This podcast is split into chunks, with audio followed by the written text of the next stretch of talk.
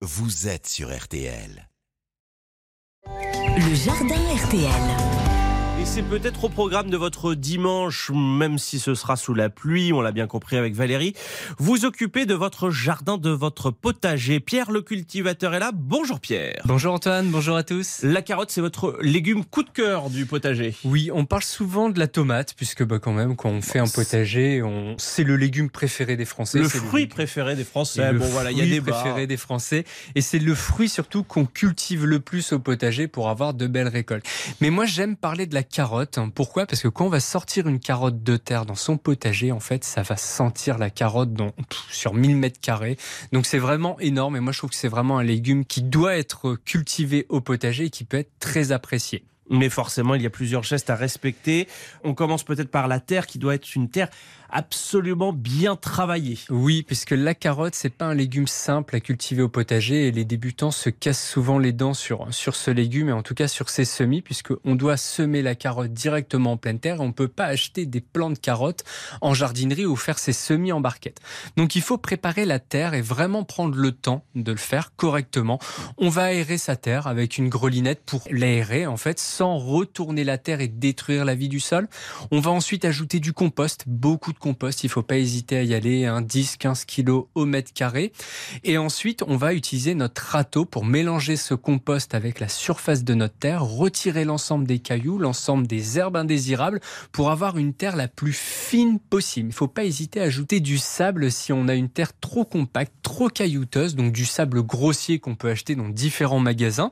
Et donc, on ajoute du sable, quelques poignées, quelques seaux, et on remélange notre terre directement. Ça va permettre d'alléger cette terre et éviter finalement à la carotte de ne pas pouvoir se développer correctement en pleine terre et d'être bloquée. Donc là, on a bien préparé euh, sa terre. Qu'est-ce qu'il faut faire ensuite? Il faut faire des creuser des sillons? C'est ça, on va réaliser des sillons avec notre râteau ou avec notre main. On les espace bien, nos sillons, de 30 cm entre chaque rangée.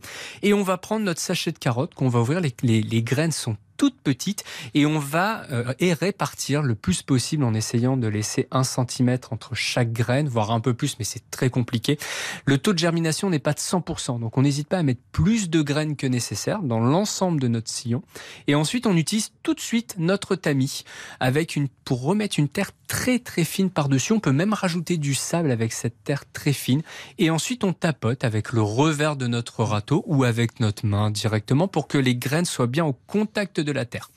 Et on arrose, on arrose, il faut vraiment arroser, il y a besoin de beaucoup d'humidité au début pour que les graines de carottes puissent germer, pour que les carottes puissent se développer. Donc, on a creusé nos sillons, on a bien arrosé euh, nos carottes. C'est quoi la suite? Mais la suite, c'est un petit peu de patience, on va attendre que les graines germent et que les pousses apparaissent. Et on va utiliser pour le coup une binette entre les deux, entre les rangs, pour pouvoir casser cette croûte, puisque l'on va retirer le paillage, comme je disais dans la chronique d'hier. On va retirer le paillage pour pouvoir semer nos graines directement sur la terre. Donc la terre va s'assécher plus rapidement et une croûte peut se former. Donc on n'hésite pas à utiliser notre binette pour casser cette croûte, sinon l'eau va stagner, elle va remplir nos sillons et donc là ça va faire pourrir nos jeunes pousses et nos graines. Et ensuite, on n'hésite pas à séparer nos carottes, puisqu'on va en avoir semé beaucoup trop. On clairsème, donc on retire des carottes pour laisser un espace de 5 cm entre chaque carotte. Et il faut compter environ combien de, de mois avant de pouvoir récolter nos carottes? Alors on a les carottes primeurs qu'on va pouvoir récolter un peu plus tôt, sinon il faut compter à peu près 6 à 7 mois pour récolter des carottes et pour pouvoir les conserver sur la saison prochaine. Merci beaucoup Pierre le cultivateur. Votre chronique à retrouver sur rtl.fr sur l'application RTL.